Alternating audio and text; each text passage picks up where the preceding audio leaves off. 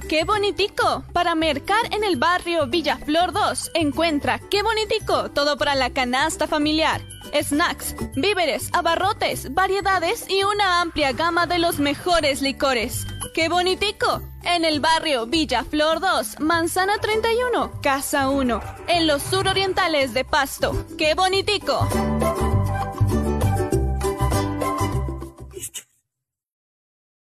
Nos esmeramos para que cuente con los mejores espacios para su atención personal, familiar y social. El mejor servicio y una gran variedad en nuestro menú, pero especialmente por los procesos de higiene y de calidad de nuestros alimentos. Pasadero y restaurante Donde Lucho y Rappi Delicias Donde Lucho. En el tambo, lo mejor de lo mejor.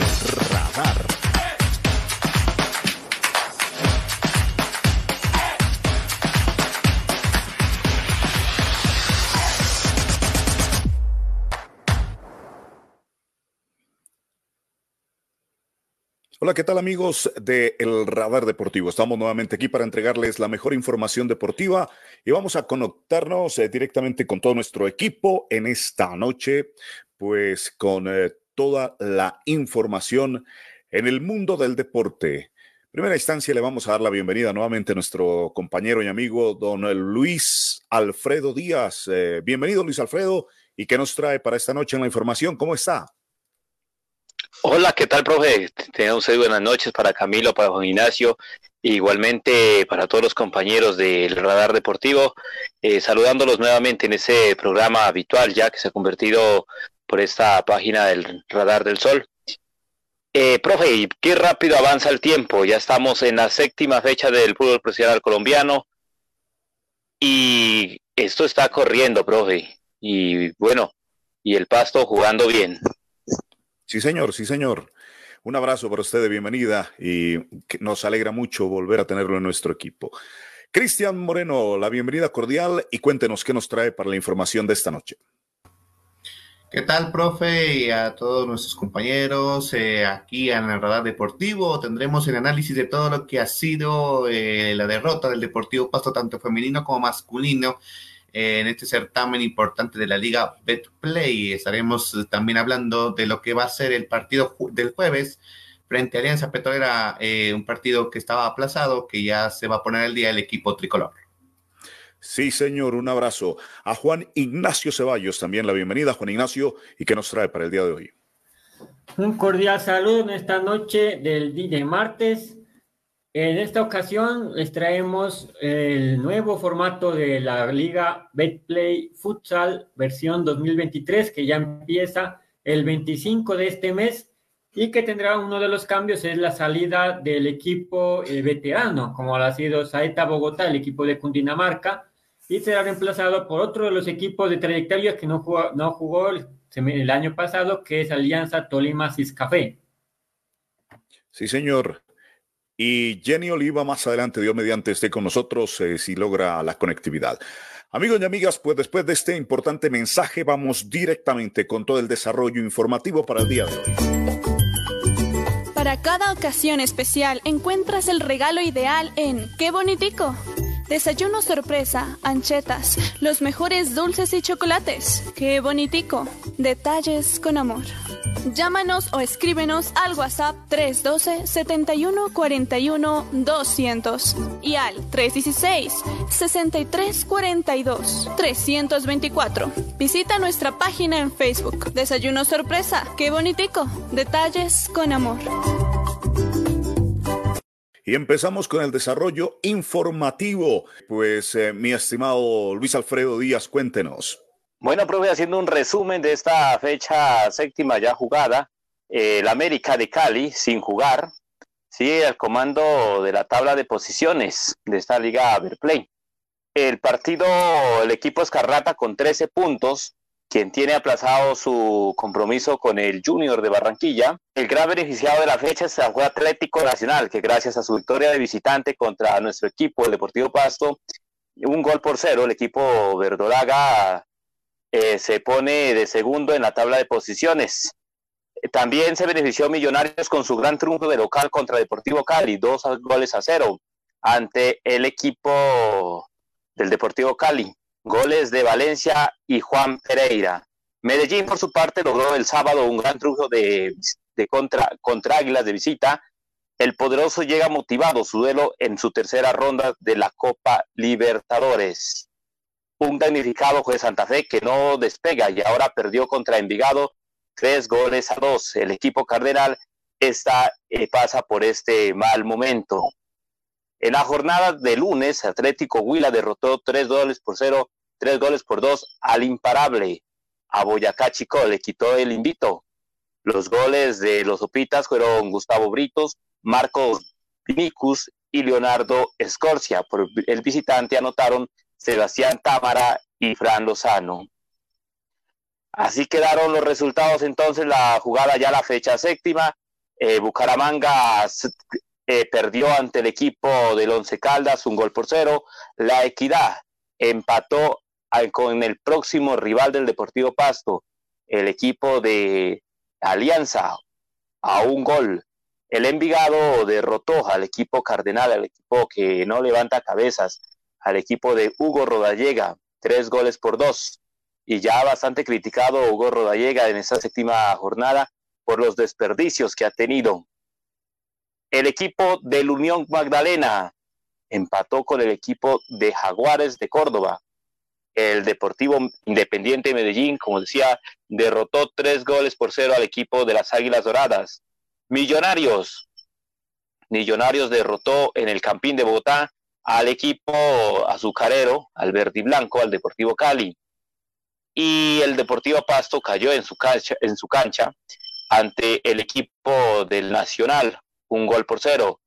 Pereira y el Deportes Tolima nos hicieron daños, quedaron a un gol, uno por uno.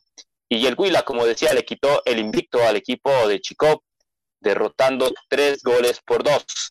Las tablas de posición quedan de la siguiente manera. El equipo americano, líder, con 13 puntos. Le sigue Nacional con 12.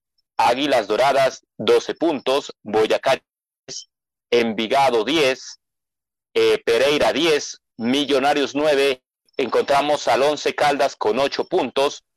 Al Deportivo Pasto lo encontramos en la posición número 12 con 7 puntos. Al Unión Magdalena lo encontramos en la posición 13 con 7 puntos. Sigue la Equidad Junior Tolima eh, Santa Fe y el Cali con seis unidades. Luego le sigue el Cali Valencia Petrolera con cinco puntos y de último, de colero, el Atlético Huila con cuatro puntos. Así está, profe, eh, la jornada resumida aquí en el radar deportivo. Muchas gracias, eh, Luis Alfredo eh, Díaz por este resumen entregado aquí en el Radar Deportivo. Es interesante. Eh, pues Jenny, le vamos a dar la bienvenida. Jenny, ¿cómo está? Buenas noches, Felipe. Buenas noches, compañeros del Radar Deportivo. Esperando pues que esta noche sea muy amena con la información que vamos a entregar sobre todo lo deportivo. Jenny, se viene cargada con información del equipo femenino, ¿cierto? Eh, sí, vamos a darle información sobre la última fecha que jugó el Deportivo Paso Femenino. Ya estaremos más adelante con la información. Perfecto. Muy bien. Eh, vamos a hablar entonces, después de escuchar a Lucho, todo este resumen que nos ha hecho, compañeros, de lo que fue el partido entre Deportivo Pasto y Atlético Nacional. Un partido que sorprendió a muchos. Eh, el resultado, pues, fue negativo para Deportivo Pasto con la mínima diferencia. Sin embargo, deja un sabor eh, interesante en lo que respecta al fútbol en los jugadores de Deportivo Pasto. Pues vemos una interesante nómina que presentó Flavio Torres, con algunas excepciones, con una pequeña excepción que algunos le critican, que es eh, el ingreso de uno de los jugadores que había pues apenas incorporado después de una lesión y le dio la, la titularidad. Pues compañeros, hablemos sobre este partido. Luchito, Cristian, Ignacio, le doy la palabra a Cristian para que comentemos sobre este partido de Nacional, Deportivo Pasto Nacional. Sí, profe, como me uno a su comentario, la, situación eh, del partido fue positiva para el equipo tricolor, sobre todo la segunda parte, y eso es lo que se aplaude de lo realizado en el Estadio Departamental Libertad. Pero también hay que darle eh, una situación aparte, la cuestión de la, de la primera parte, redundando. Porque, bueno, el equipo tricolor que buscaba de una manera distinta de lograr eh, un mejor desempeño en la cancha con Tolosa eh, y también, también con Caicedo, estos muchachos que entraron nuevos y también con Johan Campaña porque no fue convocado Joffrey Escobar, pues prácticamente ya se volvió esa titularidad que tanto reclamamos de Johan Campaña y, la verdad es que fue positivo al principio, se miraba que Deportivo Pasto quería llegar al contrario, pero ¿qué pasó? Que al minuto, al segundo, al minuto dos, le metió el gol nacional rápidamente llegó el de tanto del equipo eh, Paisa y por esa razón como que se desorientó el Deportivo Pasto en toda la primera parte. Entonces, por esa razón eh, vimos ese Pasto perdido, un poco que se miraba que no tenía juego, se miraba también un poco a Johan Campaña que no devolvía, se devolvía rápido para cubrir. Entonces, por esa razón, eh, esa primera parte no fue la ideal para el equipo tricolor y el Nacional pues no lo sufrió. Ya en la segunda parte, con los cambios de entrada, principalmente de Vilarse, porque la verdad es que la figura fue Vilarse, pues eh, obtuvo eh, mejores, eh, eh, mejor, mejor desempeño en el segundo tiempo. La verdad es que totalmente borrado el Nacional de lo que se llevó a cabo en todo el partido en, en el segundo tiempo. lástima que todas las jugadas que tuvimos la tapó Chipi Chipi, eh, la mandamos al palo, no hubo definición, no hubo el gol, que es lo principal. Eso es lo que faltó del Deportivo Pasto solamente para empatar y, hasta ganar el partido. Por esa segunda parte tan extraordinaria que hizo el equipo, con ese, con ese, esa nómina me parece que va a jugar contra Alianza. Ya colocar Vilarse, y por cierto que hoy tuvo entrenamiento el Pasto, ya lo comentaba el técnico Fabio Torres en, en diferentes medios que hoy estuvo, que va a colocar a Vilarse como titular, porque se lo merecía, se lo merecía por el gran partido que hizo eh, este, este domingo. La verdad es que es titular porque te con mejores cosas, te genera otras cositas y además con la compañía de Jovan Campaña y Estacio, es muy importante este jugador ecuatoriano que le ha dado al Deportivo Paso. Así que eso podríamos decir de este partido que se presentó el domingo y la verdad las sensaciones son buenas, pero tristemente el resultado no fue favorable. Sí, señor, sí, señor. Entonces, a Arce, el técnico del Pasto, le va a dar la titularidad en el próximo partido, seguramente este jueves, eh, frente a Alianza Petrolera para ponerse al día en este partido. Pues compañeros, después retomamos un poco este tema del eh, partido entre Deportivo Pasto y Nacional y un poco sobre el fútbol, porque tenemos un invitado especial en este instante conectado con nosotros. Precisamente, bueno, digamos que no fueron muy alentadoras para Nariño las noticias en lo que respecta al fútbol y al fútbol sala. Tuvimos una oportunidad bellísima pues, de acompañarlos en eh, lo que fue la presentación de Leones de Nariño, que buscaban pues el título de la Superliga y también su paso a la Copa Libertadores. Las cosas no se dieron y bueno, Leones dio la pelea, eh, presentó hasta el último minuto eh, opciones importantes, se fueron a extratiempo, fue un partido realmente emocionante de principio a fin. La afición del departamento Nariño lo disfrutó muchísimo. Y bueno, tuvimos esa pérdida. Las chicas perdieron, ya nos va a hablar Jenny sobre el tema de Deportivo Pasto Femenino. Los hombres perdieron también. Y vamos a hablar también de los Juegos Ascun universitarios que se están jugando entre funcionarios. La Universidad Mariana y la Universidad Nariño, por ejemplo, eh, tuvieron partido de fútbol y estaremos también tocando estos aspectos eh, relativos a el fútbol universitario y al futsal universitario que también estaremos acompañando. Pues amigo y amigo, le dejo a Juan Ignacio Ceballos que nos presente quién viene enseguida como invitado especial a El Radar Deportivo del Radar del Sol. El invitado de esta noche va a ser el jugador Dani Jacob Ortiz, es arquero selección Colombia, estuvo en los Juegos eh, Bolivarianos en Colombia, Valledupar 2022. También hizo parte de San Martín de Porres de Bolivia, donde quedó campeón, pero se ganó el cupo a Copa Libertadores en 2022, donde hizo un gran papel en Copa Libertadores y llega como refuerzo a este Leones de Nariño, que es un jugador que tiene buena, buen reflejo y buena salida de chique.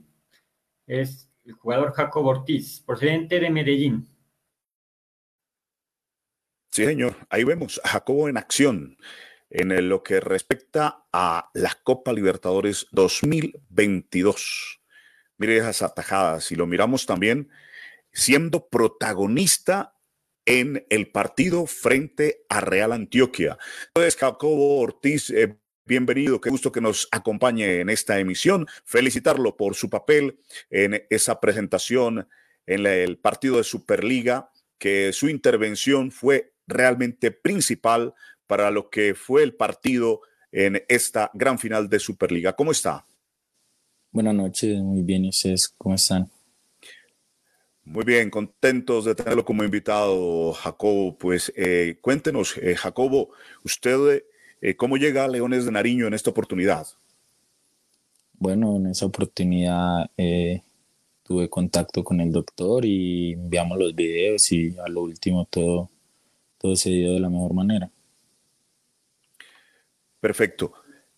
Jacobo, pues lo hemos observado con unas intervenciones importantes, unas atajadas valiosísimas en el partido de, en el Sergio Antonio, en el partido de, vuelta, ¿no? Como tal.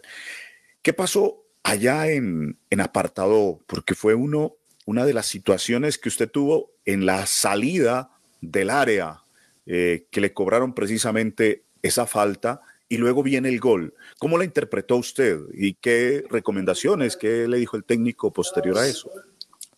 No, creo que el partido fue un partido interesante, muy bueno.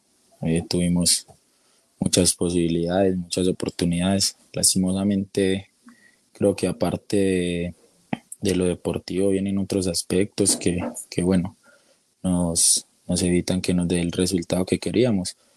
Y en apartado no, jugadas, momentos del partido, por ahí desconcentraciones, cositas por mejorar. Y ya eso es todo, solo a mejorar y, seguir trabajando. Eh, compañeros, eh, Juan Ignacio, le doy la palabra. Sí, em, usted eh, ha venido de un proceso con Selección Colombia. ¿Cómo ha sido ese proceso de Selección Colombia y por qué decidió pasar de San Martín de Porres, que ya tenía Copa Libertadores, a Leones de Nariño, a reforzar a Leones de Nariño en esta versión 2023? Eh, sí, yo inicié con la sub-20, tuve la oportunidad de jugar un suramericano en Lima, Perú. De ahí con ellos, con la selección, fui a Río de Janeiro a jugar una liga suramericana. Y ahí empieza como mi proceso con la selección, a ir a microciclos, a ir trabajando con ellos. La verdad, he decidido venir acá porque pues en Bolivia mm, la liga es muy corta, dura nada más cinco meses y para mí que quiero seguir en este proceso con la selección y, seguir mejorando cada vez, era importante tener más continuidad y, y, aparte para nadie es un secreto pues que la liga acá es más competitiva, entonces por eso creo que tomó la decisión. Eh, Cristian. Jacob, pues se logra eh, entrar en esta final de, la Superliga, ¿no? Pero la verdad es que el desempeño de Leones hasta, el, hasta los primeros 40 minutos fue bueno, ¿no? Digamos, se logró el empate. Pero ¿qué pasa en esos últimos 10, ¿no? Se miró mejor a, a Real Antioquia, lograron los goles. ¿Qué nos faltó? ¿Qué nos faltó para lograr esa victoria? Sí, yo creo que el equipo como tú lo dices, durante los 80 minutos, porque en apartado creo que también hicimos un excelente partido. Eh, remontando un marcador adverso. Pero al final en ese, en este tipo de deporte, los cambios y, y tener una plantilla un poquito más larga, creo que marcan diferencia y eso lo pudimos notar. El equipo se comportó muy bien, lo entregó todo durante ese partido acá, esos 40 minutos. Creo que fue un partido muy intenso, de mucho desgaste físico y bueno, se, se notó que nos costó al final ya en esos últimos 10 minutos del tiempo extra tener esas piernas y ese aire demás para, para realizar las cosas de la mejor manera. Yo creo que fue más que todo eso. Para quienes llegan a nuestra sintonía, estamos en diálogo con Jacobo Ortiz, es eh, el portero de Leones de Nariño, que en diálogo con el radar deportivo pues nos está dando sus impresiones sobre eh, los partidos que se han vivido de Superliga. Y ya próximamente vendrá pues el torneo nacional donde se han organizado los equipos, los diferentes grupos que en breve les daremos a conocer cómo están organizados. Pues en las imágenes, los que están eh, viéndonos a través de Facebook, pues podrán ver las atajadas del el habilidoso cancerbero portero Jacobo Ortiz, que está en diálogo con nosotros. Quienes nos escuchan a través de nuestras plataformas de podcast, pues qué bueno que referencien a Jacobo Ortiz y que puedan ya tenerlo en eh, su línea, eh, haciendo parte de Leones de Nariño. siga usted, Juan Ignacio como le decía, usted, ¿desde qué momento el técnico Steven Benavides decide darle a usted la capitanía de campo, teniendo pues a, otros jugadores talentosos como lo de Jimmy Benavides, ¿no? Entonces, eh, ¿qué le o qué piensa usted que le vio el profe Steven para darle la capitanía y para encargarse de ese manejo dentro del terreno de juego? Claro, eh, no, pues creo que eh, siempre ser el capitán y y tener esa responsabilidad es algo grande. Creo que el profe nota que, que ya eh, estaba acostumbrado y, siempre he tenido como esa referencia en los equipos en los que he estado. Aparte de que, de que necesitaba como esa confianza y, y, creo que eso fue lo que él quiso generar en mí, como brindarme, brindarme ese, esa confianza, esa seguridad por esa parte. Creo que fue más que todo eso, como saber que apenas estaba llegando, que de entrada tocaba afrontar una final con una responsabilidad y un nivel de presión muy grande. Entonces creo que quiso como devolverme esa confianza y generar en mí esa seguridad. Creo que fue más que todo eso. Muy bien, desde la región de Huambuyaco, ya lo veo conectado a don Luis Alfredo Díaz. Luis Alfredo, ¿alguna pregunta para Jacobo Ortiz, el portero de los Leones de Nariño? Jacobo, ¿qué pasó el sábado contra Real Antioquia? Eh, se iba teniendo el resultado hasta el segundo tiempo, pero en la reposición no se pudo. Desconcentración, el cansancio se notó. ¿Qué pasó, Jacobo? ¿Qué se habló en sus compañeros? ¿Cuál fue esa reflexión entre ustedes después del partido? No, creo que eh, la conclusión final, como tú lo mencionaste, el cansancio físico, como les venía diciendo, fue un partido con un desgaste y, una intensidad muy alta. Eh, por ahí terminando el, segundo tiempo nos expulsan a Jimmy, que era otra de las personas que estaba entrando y nos daba ese aire y, ese plus con la veteranía y la experiencia que él tiene. Entonces, creo que fue más que todo eso. Eh, en el camerino, pues llegamos como a esa conclusión de, de tratar de reforzarnos un poco más para esta liga. No podemos afrontar estos partidos tan decisivos nada más con 5 o 6 jugadores y, y, saber que enfrentamos una plantilla con 12, 14 que todos tienen mucha experiencia y, un nivel muy alto. Entonces creo que, que eso marca la diferencia. Eh, sí, Jacobo, usted ha dicho algo que venía a mi mente en la reflexión y era precisamente, eh, bueno, Jimmy Benavides entraba en un ataque de gol y lo miraba luego doliéndose de su pierna derecha, estaba sentido, parece ser. Me dio la impresión que en el juego, para mí, eh, ese fue el motivo de la salida. Usted nos habla de una expulsión de Jimmy Benavides del, partido, ¿no? De todas maneras, eso sucedió en el último minuto del segundo tiempo y luego para las, eh, los adicionales, los cinco y cinco adicionales, creo que el, eh, que el equipo sintió esa ausencia de Jimmy Benavides en el marco pues de, del juego y por ende también pues el resultado no beneficioso.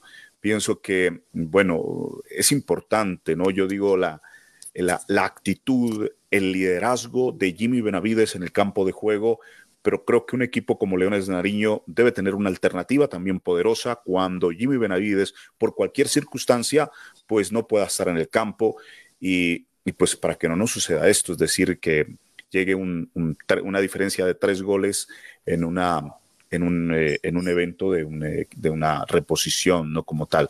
Eh, pienso que esa, esa baja fue sensible, comparto con usted y creo que a nivel técnico ya el profesor Steven eh, Benavides y también pues la parte también de, refuerzos del equipo deben pensar en, mirar las posibilidades para que Leones tenga alternativas importantes en su banca y pueda tener la misma categoría de siempre, ¿no? la, misma jerarquía en su, en su fútbol sala. Bien, compañeros, eh, pues hagamos otra ronda de preguntas. Le doy la, palabra a Cristian Moreno para, para que dialoguemos con Jacob Ortiz. Sí, Jacob, eh, tal vez esas situaciones de cansancio eh, de lo que vivíamos en la final y ahora que empieza el torneo, eh, tal vez fue esa falta de, de, juegos, de juegos entre el, equipo o pretemporada, digamos, que no se hizo. Tal vez eso también llevó a cabo ese cansancio, ese desconocimiento. Y más allá de eso, pues ya estos dos juegos importantes, ¿cómo se ha llevado con sus compañeros? ¿Ya los conoce, ya manejan esa situación? Sí, creo que de pronto por esa parte de trabajo de pretemporada y eso, creo que veníamos de, una para eh, importante de Navidad, de muchas cosas, pero eh, aparte de eso, pues el hecho de, de, tener un, un, plantel tan reducido, como te digo, terminamos casi que solo con cinco o seis jugadores que nos podían dar la mano. Entonces creo que por más pretemporada que hagas, si, si no contas con, con un equipo y una plantilla un poco más extensa, creo que es imposible afrontar esta, clase de partidos y, el resultado nos dio la razón. Y ya aparte de, lo grupal, muy contento, eh, creo que los compañeros eh, ya me conocía con varios y, con los que no me, me acogieron y, me adaptaron de la mejor manera. Entonces, no, contento a seguir trabajando y, tratar de, mejorar y ganar más cosas para este club en esta nueva temporada. Perfecto, Jacob. Eh, vamos entonces a conocer cómo está conformado todo lo que viene para el inmediato futuro, que es la temporada en este primer semestre. Pues se han hecho algunas organizaciones que son importantes, mi estimado Juan Ignacio, y usted me dirá, por ejemplo, tenemos eh, por acá el grupo A. Así se ha conformado, Juan Ignacio, cuéntenos. Sí, efectivamente, el grupo A está conformado por Oriente de, Cúcuta, que es el reemplazo de Siamén, de Carmen de Vigoral, donde lo estaba comandando el profe Osmar Fognegra, que es el director técnico, el equipo de Río Negro, que siempre es un equipo duro, es Río Negro Futsal, al igual que Leones Futsal y el actual campeón de Superliga, Real Antioquia. También está Zampas de Boyacá y Inter de Bogotá con eh, Cúcuta W Futsal, que es el reemplazo de Estrellas del Deporte. Favorito de aquí, sin duda, pues es Real. ¿Quién más eh, se destaca, Juan Ignacio? Sí, Real Antioquia y eh, Río Negro Futsal, dependiendo del Carmen de Bogotá, depende también de eh, cómo se haya conformado, que siempre ha sido un equipo de los duros por ser eh, de, Medellín. Jacob, para usted, ¿cuál es el equipo que se destaca más o los equipos que se destacan en este grupo A? No, creo que ese, es un grupo muy conocido para mí. La verdad, cuando inicié, inicié con Leones Futsal y siempre ha sido como las mismas llaves como lo sabemos, Real Antioquia siempre va a marcar diferencia. Cúcuta hizo una excelente campaña el torneo pasado y creo que este año se, se reforzó de una muy buena manera. Río Negro saca unos excelentes equipos, lo mismo el Carmen, entonces creo que este es de los grupos que siempre va a generar eh, más nivel y siempre vas a tener una mayor competencia. Perfecto, Jacob, muchas gracias. Vamos con el grupo B, mi estimado Juan Ignacio, cuéntenos.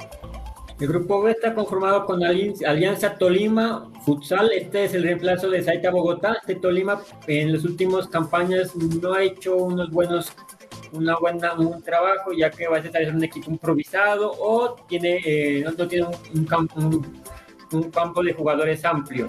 De ahí sigue Inter Soacha, Bogotá Elite.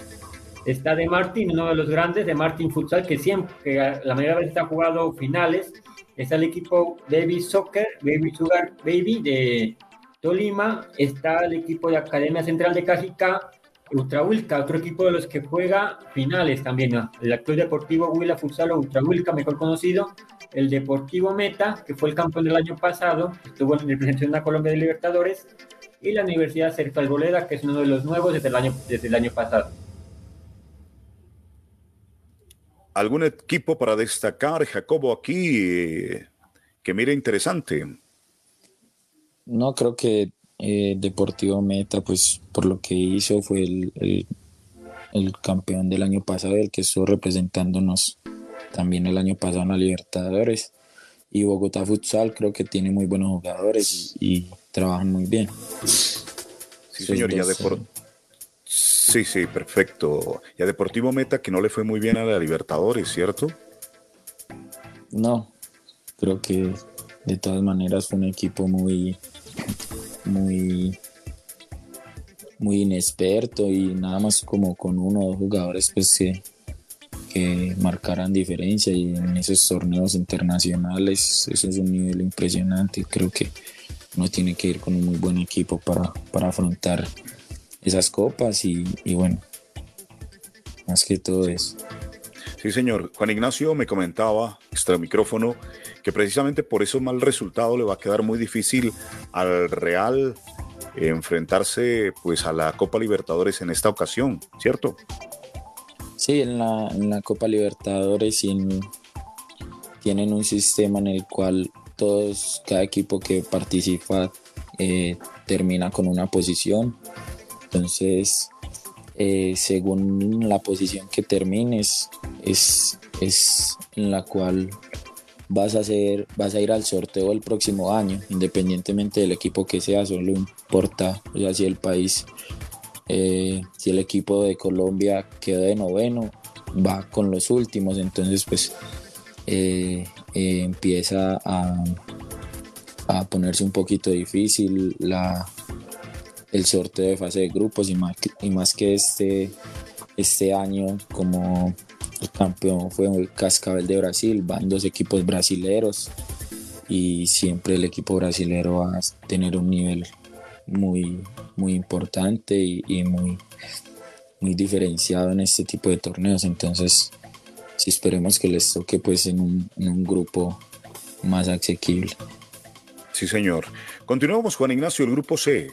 El grupo C está Independiente Barranquilla, que es uno de los mejores equipos barranquilleros, a excepción del año pasado que fue Barranquilleros Futsalón, eh, Futsal, donde es el equipo que también va a finales. El otro es Barranquilla FC, Inter de Cartagena, los equipos que tienen una, una, campaña regular.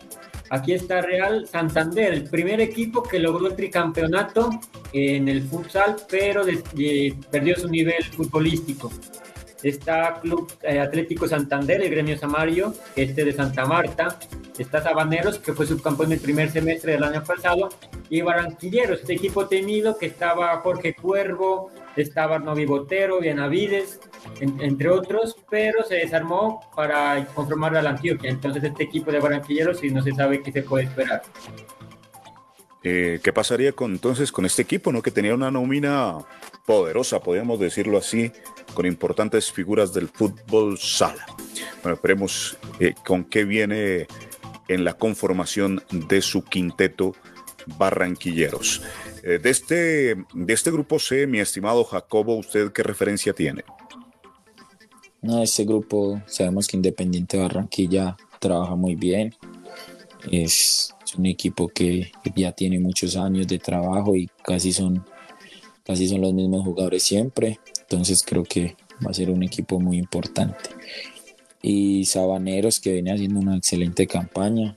Como lo decían barranquilleros, creo que quedó muy, muy desarmado por, por todos los cambios en su nómina. Igual el grupo, pues, o, este grupo de esta zona siempre se caracteriza por, por tener unos partidos muy fuertes y, muy disputados. Entonces creo que es un, un grupo muy parejo.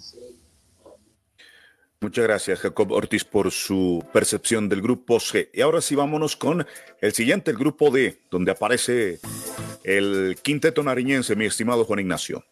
Efectivamente, el grupo D está conformado con Tigres del Quindío, con el Club Deportivo León, el primer campeón del futsal colombiano, y que en este equipo hay un dato, y es que León de Nariño una sola vez le ha podido ganar al Club Deportivo León en el María Isabel Urrutia, y el Club Deportivo León una sola vez en toda su historia le ha podido ganar a Leones de Nariño en el César Antonio Ruano, es el clásico del grupo, como podríamos llamar. De ahí sigue la Universidad de Manizales, un equipo que siempre es competitivo, donde tiene jugadores lentamente universitarios. Sigue el Ixin Futsal, un equipo que salió que salió subcampeón el año pasado, pero se fue sumando ese estilo de juego. Es Futsal, un equipo eh, nuevo del año pasado, donde logró pasar su cupo a octavos de final. De ahí sigue Cauca Futsal y el equipo de Buenaventura. Un equipo fuerte en Buenaventura, ya en el Coliseo de Buenaventura es un equipo bastante fuerte, pero por fuera no tiene ese mismo rendimiento o fue lo que se pudo apreciar el año pasado. Interesante entonces los eh, rivales de Leones de Nariño.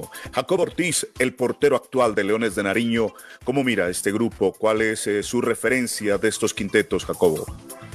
como lo decían, eh, tenemos el clásico o de esta zona o de este grupo, pues que como tal siempre va a ser León, que va a ser un rival difícil y, siempre es, es, bueno, bonito enfrentarlos. Eh, la Universidad de Manizales ha sacado últimamente unos equipos muy buenos y muy importantes. Creo que esos serían como, como los, los partidos más, más complicados o más referentes. Igual este equipo siempre se ha caracterizado por pasar este grupo eh, de una manera, por decirlo así, holgada, siempre haciendo buenos partidos. Entonces esperemos que este no sea la excepción. Perfecto. Juan Ignacio, ¿cuándo se conocerá eh, fechas posibles de inicio del torneo de la Liga Betplay Futsala 2023? El calendario provisional que sacó la Federación Colombiana está la fecha tentativa del 25 de este mes, ahí me, eh, corrobora Jaco, donde, donde pues los partidos ya están por sortearse las fechas y eh, las horas, pero el 25 es tentativamente cuando se inicia esta liga. ¿Tiene alguna información, Jacob, sobre ese tema? No, es eso. Empieza, empieza este 24, 25 y 26 de marzo. Y ya se viene así cada ocho días seguido. Perfecto. Pues, eh, Jacob, eh, mm, de nuestra parte agradecerle por estar con nosotros, por facilitarnos este espacio. Lo estaremos invitando siempre y desearle muchos éxitos, que tenga, pues la verdad, una muy, una muy buena temporada al lado de Leones de Nariño. Muchas gracias.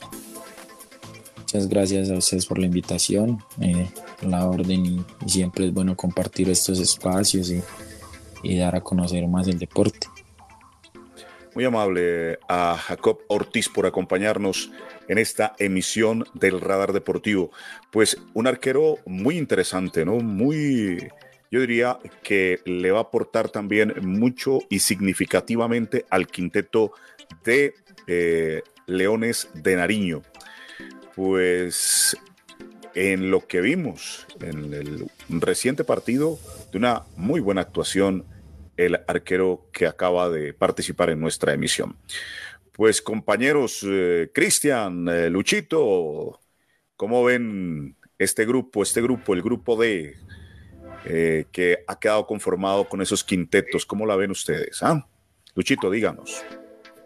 Difícil, ¿no, profe? Difícil. Por ejemplo, ahí está el Club Deportivo León, un club, pues, que, como decía Jacob, eh, el Leones de Nariño le siempre le ha quedado duro ganarle a ese equipo, ¿no? Sí, señor, sí, señor. La Universidad de Manizales también. Parte y parte, tanto de León le queda duro ganar acá y León le queda duro ganar en Cali. O sea, ahí están los dos equipos ahí que se dan. Un buen clásico, dependiendo de la zona, de la plaza. Así es, Juan Camilo. Eh, sí, la verdad es que además de que no ha tenido pretemporada el equipo y, aunque dice Jacob algo que, me inquieta un poquito, ¿no? Que la nómina está muy corta de Leones de Nariño. la verdad es que es un grupo bastante difícil manejar y estos primeros partidos van a ser como para que se tengan en cuenta los jugadores, se mire cómo va a ser el desempeño en la temporada.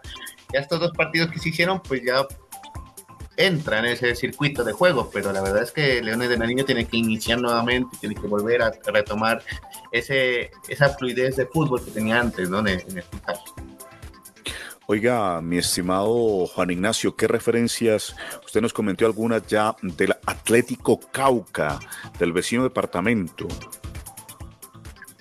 Bueno, aquí, y me arriesgo, lo que pasa es que este, esta liga futsal es invitacional lo que tenía referenciado era que solamente Leones de Nariño, Tigres del Quindío y, y Club Deportivo León son los, eh, son los únicos clubes que tienen trayectoria en este futsal como clubes profesionales.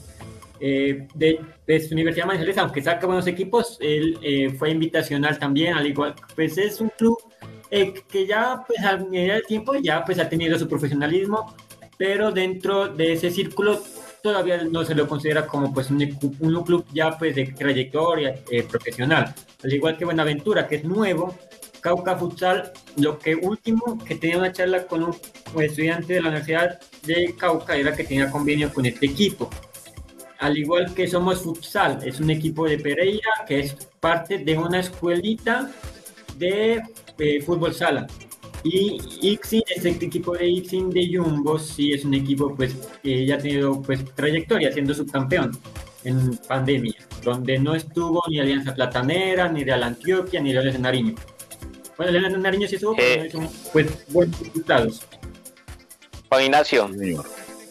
Juan Ignacio, perdóneme, perdóneme mi ignorancia. El, un equipo que jugó en Ipiales, ¿fue microfútbol profesional o fue el futsal?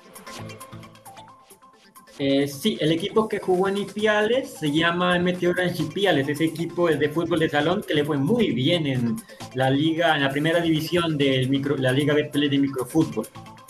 Microfútbol, ¿es cierto? Sí. Bien, y tenemos noticia de esa liga de fútbol de salón, mi estimado Juan Ignacio. Todavía no. Lo que se tiene planteado es que se haga como el año pasado una sola, una sola liga, donde está Bello Innovar, 80, son equipos clásicos como Innovar 80, eh, Barranca Bermeja, que es, el, que es el actual subcampeón del mundo, está y Orange Pía. De aquí del departamento de Nariño hay tres: Nariño Futsalón, Orange Piales y Huecos de Samaniego, que les ha ido bastante bien, a excepción de Nariño Futsalón. Pero Huecos de Samaniego y ahora en Chipiales, uno más que otro, obviamente, le ha ido muy bien en su debut como profesionales. Un poquito más de 15 días, entonces. Sí, Luchito, dígame. Eh, le contaba, yo seguía las transmisiones que hacían los compañeros de Ipiales y excelente por el equipo ipialeño, ¿no? Y ojalá que siga manteniéndose en esa rama deportiva. Sí, en ese equipo tapaba el portero Daniel Pulgarín, el, famosísimo Pulgarín, que es un ícono del microfútbol. Es de los mejores porteros que tiene el microfútbol colombiano y estaba a servicio de Orange Piales. Al igual que otros jugadores eh, de renombre también. Es un equipo que se reforzó muy bien para el año pasado. Esperemos que se refuerce de la misma manera este año, que siga teniendo un alto el nombre de Piales. Sí, señor. Les decía entonces que poco más de 15 días inicia entonces el Futsala Profesional Colombiano, la Liga Betplay, y nosotros estamos en el grupo D.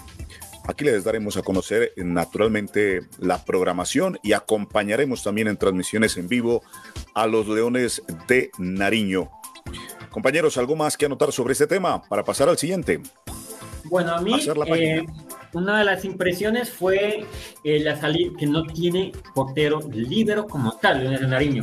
Por eso le el, el partido pasado eh, llega a entrar a Charol como portero libre. Entonces, esa es una preocupación. A no ser de que Steven Benavides ya lo haya manifestado de esa manera y quiera jugar con Charol como portero libre, pero es un riesgo porque le está eh, arriesgando a que un jugador de la talla de Charol, que es un pivot, esté bajo los tres palos. Entonces puede ser un riesgo, pero eh, como decía, no, no se sabe si de pronto le falta confianza a Jacob o esté Mateo eh, en disposición pues, con entrenamientos para que sea libero. Pero hasta el momento es una gran preocupación que tiene este plantel de Leones cuando requiera un portero libero. Sí, señor, sí, señor, porque lo miramos, si recuerdan ustedes, en los adicionales a David Charol Benavides, ¿no? Tomando ese, ese papel y naturalmente pues él hace su mejor esfuerzo, sin embargo pues no tiene esa característica, pues no él es jugador neto y es muy buen jugador a propósito en el fútbol sala que le aporta mucho a Leones. Un abrazo a David Benavides. Compañeros, pasemos página entonces. Sí, dígame. David Benavides fue procedente de MT Orange y Piales y de Hueco de Samaniego. También, al igual que el jugador Jimmy Benavides, que, fue, que estuvo una temporada de pre antes de Barranquilleros en Hueco de Samaniego. Y eh, el otro portero, que el otro jugador que llamaba Jefferson Ortiz de los de figuras de Leones Nariño, que ahora está pues también en Hueco de Samaniego. Varios jugadores y con, con, Ricardo Arcos estuvieron en Hueco de Samaniego, se los trajeron acá, pero Charol fue un jugador de microfútbol puro y lo hicieron ese cambio a futsal. Sí, señor. En esta oportunidad se nos escapa, ¿no? Se logra el empate en el último minuto. Estábamos hablando con Cristian en la narración allí de un milagro, ¿no? De un milagro que llegó precisamente, ¿no? En, su momento llega ese empate y luego lastimosamente no se dan las cosas en lo que es los tiempos complementarios con un equipo que comienza a disminuirse con eh, las ausencias en el campo de juego de jugadores determinantes para Leones. Compañeros, eh, vamos entonces a pasar la página del futsala y vamos a retomar el fútbol profesional colombiano. Ahora, hablando de la rama femenina. También, pues no nos ha llegado buenas noticias.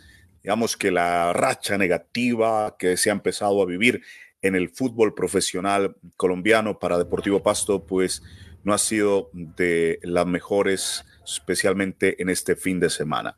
Las señoritas pues han logrado eh, la participación significativa en un momento dado, pero los resultados no las acompañan, eh, ni tampoco algunos elementos que se deben trabajar de fundamentación, de aspectos técnicos y tácticos dentro del terreno de juego y saber también acompañar lo que hablábamos con eh, el psicólogo invitado en nuestro espacio en emisores, emisiones anteriores a las cuales eh, los invitamos a, visualizar para observar esta realidad. Bien, el pasto no femenino no levanta cabeza, mi estimada Jenny Mirella, coméntenos usted. Eh, sí, lastimosamente el paso cayó ante el Deportes Pereira en la Liga Femenina de Fútbol. Fue un 3-0 contundente que eh, está posicionando con este resultado al Deportivo Pasto en la última posición de la Liga Profesional Femenina. Sí, fue eh, para empezar en el minuto 47, ya terminando el primer tiempo, fue un autogol de Stephanie Navas, lo que empezó a catapultar a las pastuzas. Posteriormente, en el minuto 68 y finalizando ya el partido al minuto 90, la chica Alejandra Villegas marcó doblete, dejando eh, a las pastuzas contundentemente con esta pérdida en un 3 por 0. ¿sí? Fue un partido que mostró el dominio del Deportivo Pereira, aunque las pastuzas en el primer tiempo eh, supieron defenderse lastimosamente. Ese autogol de la chica del Deportivo Pasto hizo que estas chicas en su segundo tiempo entraran, entraran con más timidez, entraran decaídas y no pudieron recuperarse, lo que causó que el Deportivo Pereira en el minuto 68 empezara a catapultar a las pastuzas. Y lastimosamente pues pasó en el minuto 90 que con su victoria un 3-0.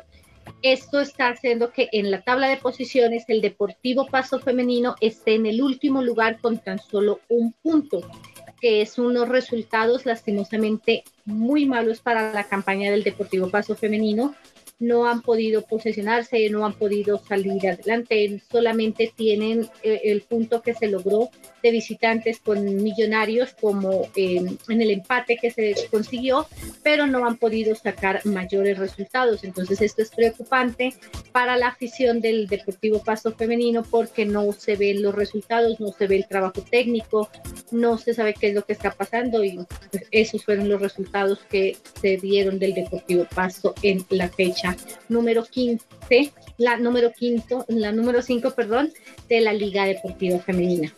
El próximo partido que jugará el Deportivo Pasto será el 12 de marzo a las 3 y 15 de la tarde en condición de local frente al Equidad. ¿sí? Entonces estaremos pues dando la información sobre la previa de, estos, de este partido. Muchas gracias, Jenny. A propósito de esta información, compañeros, y tomando un poco el comentario de Sonia Liliana Erazo, que nos dice no será de cambiar técnico, pues yo pienso, mi estimada Sonia Liliana, que eh, Deportivo Pasto Femenino llega a conformarse pues en, una, en un tiempo muy reducido su nómina, sin fogueos eh, importantes que mencionar, a las chicas se las reúne, se las convoca, se comienza a trabajar en, eh, me imagino también en algunos aspectos básicos y se las lanza al campeonato. De esa manera, mi estimado Cristian, eh, Juan Ignacio y Luis, pues eh, mm, no se esperan milagros. ¿no? Nosotros con, con Leones hablábamos de milagros porque se podía tener la posibilidad técnica y había esa riqueza de poder lograr un, un resultado que favorezca, pero con un equipo de esta manera, con un comportamiento en la cancha como lo hemos visto desde el primer partido, pues es muy difícil, ¿no? Es muy difícil la confección, la unidad. Y creo que no es problema de técnico tampoco, porque eh, eh, es, es, es una situación que coyunturalmente se debe se debe trabajar mejor. Y como Cristian lo ha enfatizado en muchas de sus intervenciones, es de proceso y ojalá que Deportivo Pasto Femenino, eh, a pesar de estos malos resultados, pues eh, la entidad, eh, la Asociación Deportivo Pasto siga impulsando a este equipo femenino, la siga apoyando a pesar de la adversidad, porque sabemos que esto va a ir sumando, puede ir poco a poco de menos a más Deportivo Pasto femenino. Y eso es lo que esperamos, que ellas vayan logrando un importante protagonismo con equipos que nunca han enfrentado, lo hablábamos también con Juan Ignacio, con esta cancha que ellas están abriendo ya y abriéndoseles esa oportunidad de juego a nivel nacional. Entonces, compañeros, eh, le doy la palabra en su orden. Cristian, Juan Ignacio y Luis Alfredo. Cristian, cuente, ¿qué opinas sobre esto? Bueno, antes de, mi comentario, déjeme saludar a Segundo Rosero, que está en sintonía de Radar Deportivo, propietario de Muebles San Felipe.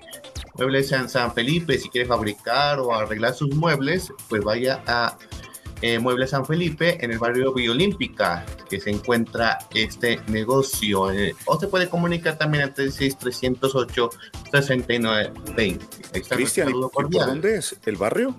Barrio Biolímpica, suroriente de Pasto. Surorientales, en Pasto. Sí, surorientales. Un abrazo, qué bueno, qué chévere. Entonces, los muebles, de San Felipe. San Felipe, a propósito, entonces con el nombre mío, imagínese ya. Ya me bautizaron acá con San. bueno, un abrazo a Mueble San Felipe en los barrios surorientales. No sé por qué Jenny se ríe, ¿eh? pero bueno, su razón San pecador y bautizado de San Felipe, ¿no? San Felipe. véalo, véalo. ¿ah? El Luchito, hombre, eh, apenas llega y mire. Viene tirando fuerte. sí, ¿no? bueno, un abrazo a Mueble San, Cristian, ¿cierto? Surorientales.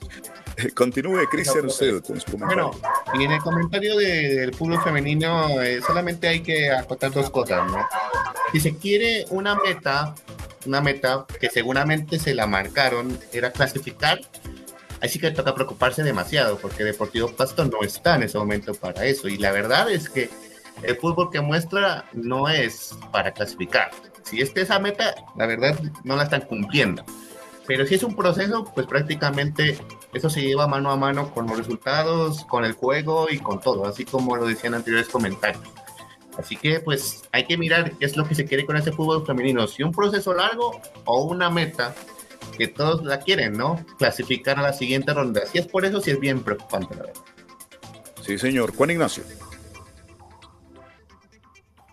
Efectivamente, y para contestar a la pregunta de nuestro oyente, lo que pasa es que ya se hizo un cambio de técnico en un partido, donde no estaba Jairo Enrique, sino el profesor Panelo Valencia, y al Deportivo Pasto le fue igual. eso significa que no es cuestión de técnico. Jairo Enrique hace lo mejor que puede, el profe Valencia también, pero no arranca. Entonces es una cuestión, como decía Cristian, como yo siempre reitero, de proceso. estas jugadoras vienen de un proceso de microfútbol y tienen que acoplarse a un proceso de fútbol. Entonces todavía le falta y esperamos que sea una realidad que el Deportivo Paso femenino o esta rama femenina del Deportivo Paso tenga una cantera femenina que ahí cumple la meta que plantea Cristian, que es un proceso duradero. Si este Deportivo Pasto, que todavía no se le ve, tiene una cantera femenina desde sus inicios, pasando por todas, de todas, por todas las, la sub-20, la sub-15 y todas, todas las categorías, se puede llegar nuevamente a construir procesos y se puede invertir pensar en invertir ya jugadoras de más alto rendimiento que le aporten a este equipo. Pero hasta el momento, eh, Deportivo Pasto, por lo que miro, es que solamente busca hacer presencia en la Liga Femenina Betplay.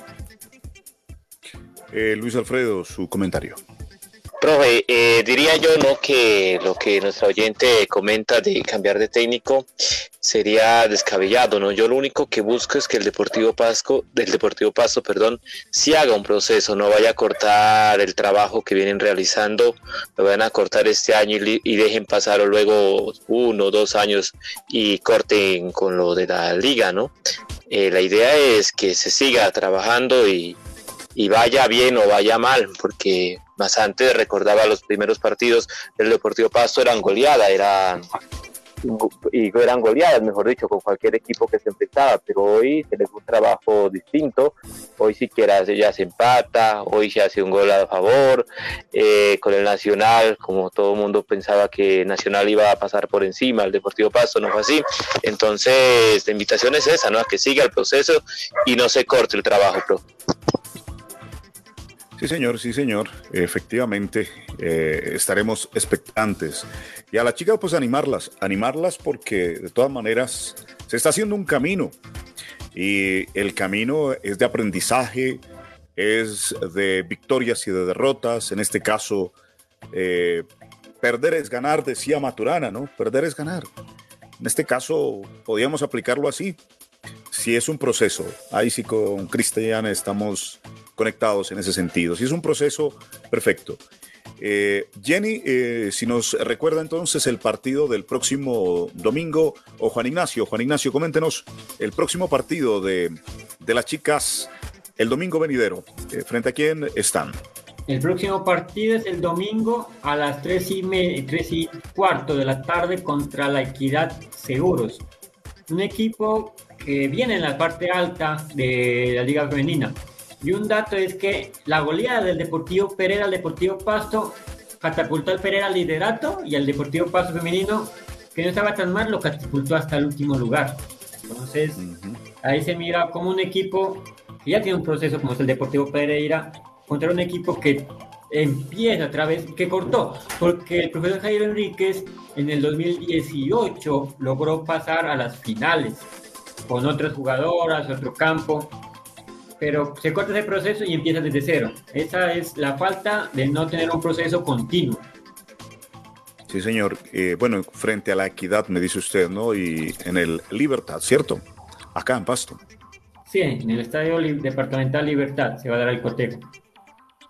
Bien, en horas de la tarde para apoyar a las chicas de Deportivo Pasto. A pesar de que los resultados no se les han dado, no dejemos de apoyarlas Ojalá, pues, como se ha habilitado una tribuna y se ha llenado en las anteriores ocasiones, ojalá así sea este domingo, que las apoyemos en la adversidad y que estemos allí. Eh, bueno, Jenny, cuéntenos cómo, cómo están eh, la tabla de posiciones o la información al respecto de este tema. Bueno, con respecto a Deportes La Equidad, eh, tenemos, Deportes La Equidad tiene seis puntos, de los cuales los consiguió con dos victorias y tiene dos derrotas, tiene tres goles a favor. De cuatro partidos, pues ha conseguido seis puntos. O sea, es un, el, de, el deporte es la equidad.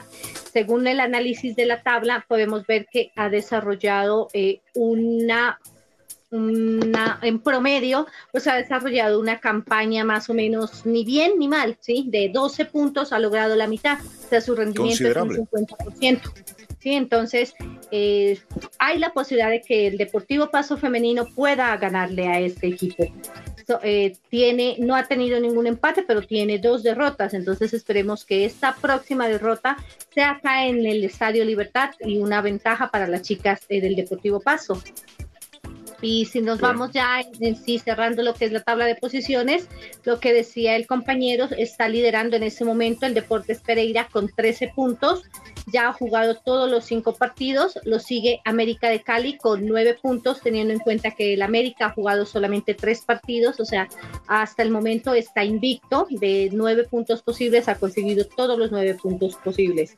Está Independiente Santa Fe con 9 puntos, el Medellín con 8, Cali con 7, eh, Leones con 7, Equidad con 6, Junior con 6, Huila con 5 puntos, Bucaramanga con 5 puntos, esos son los primeros 10 equipos que están en la tabla de posiciones y el Deportivo Pasto lastimosamente con un punto en la última posición. A ver si me corroboran esa información. Dice que... Es que Deportivo Cali está de segundo porque actualmente se está jugando el partido contra Junior Está ganando a Junior.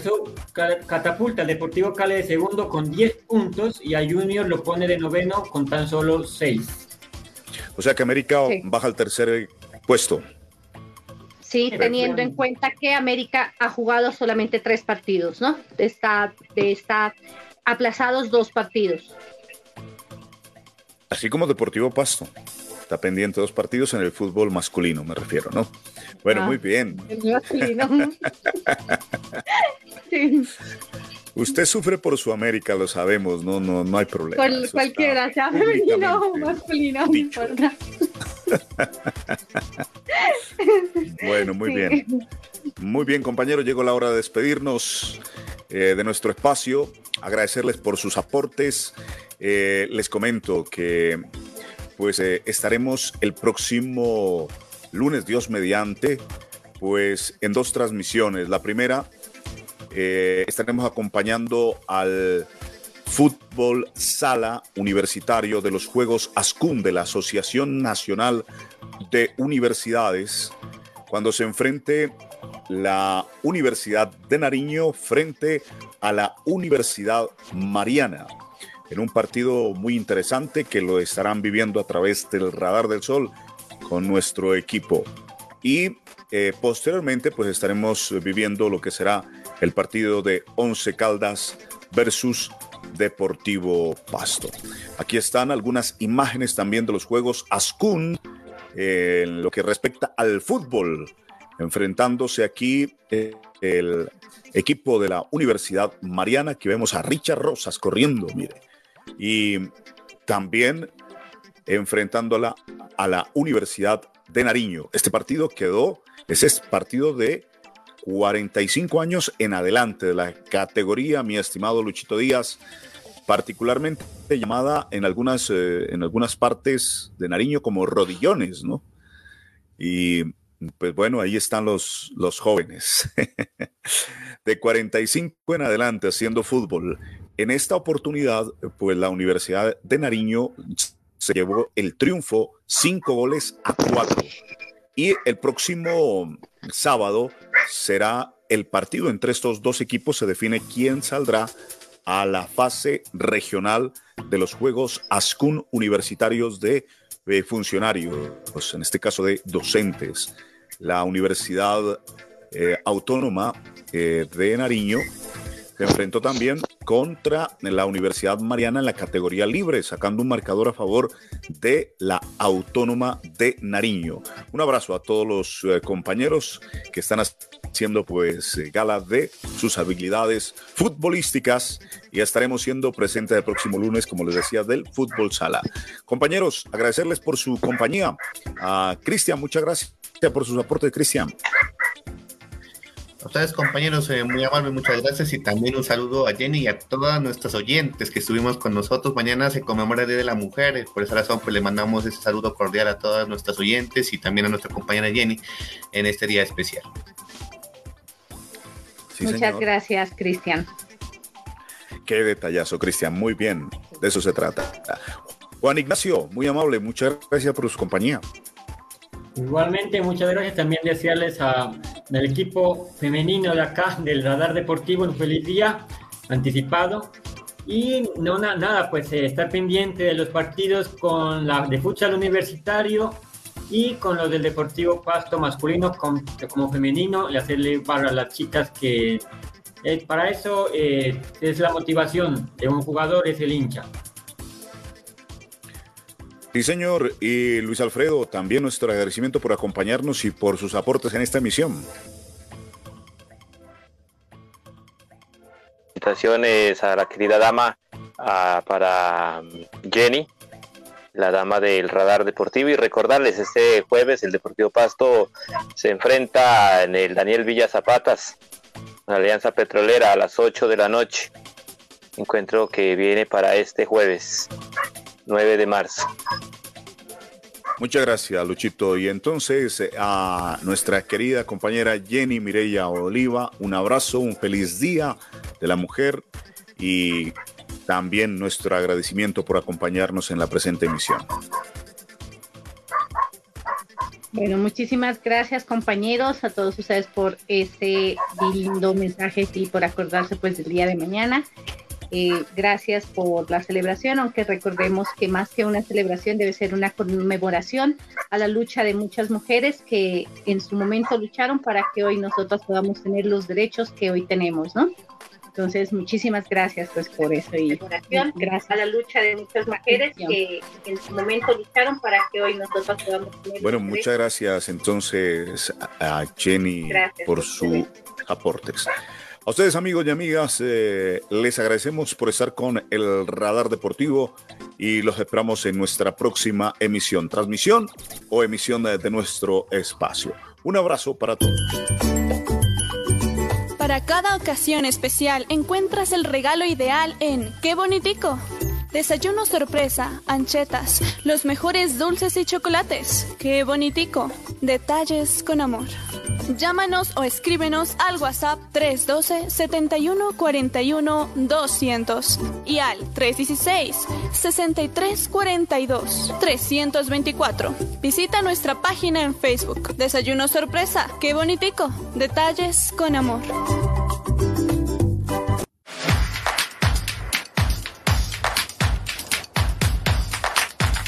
El mundo deportivo al radar.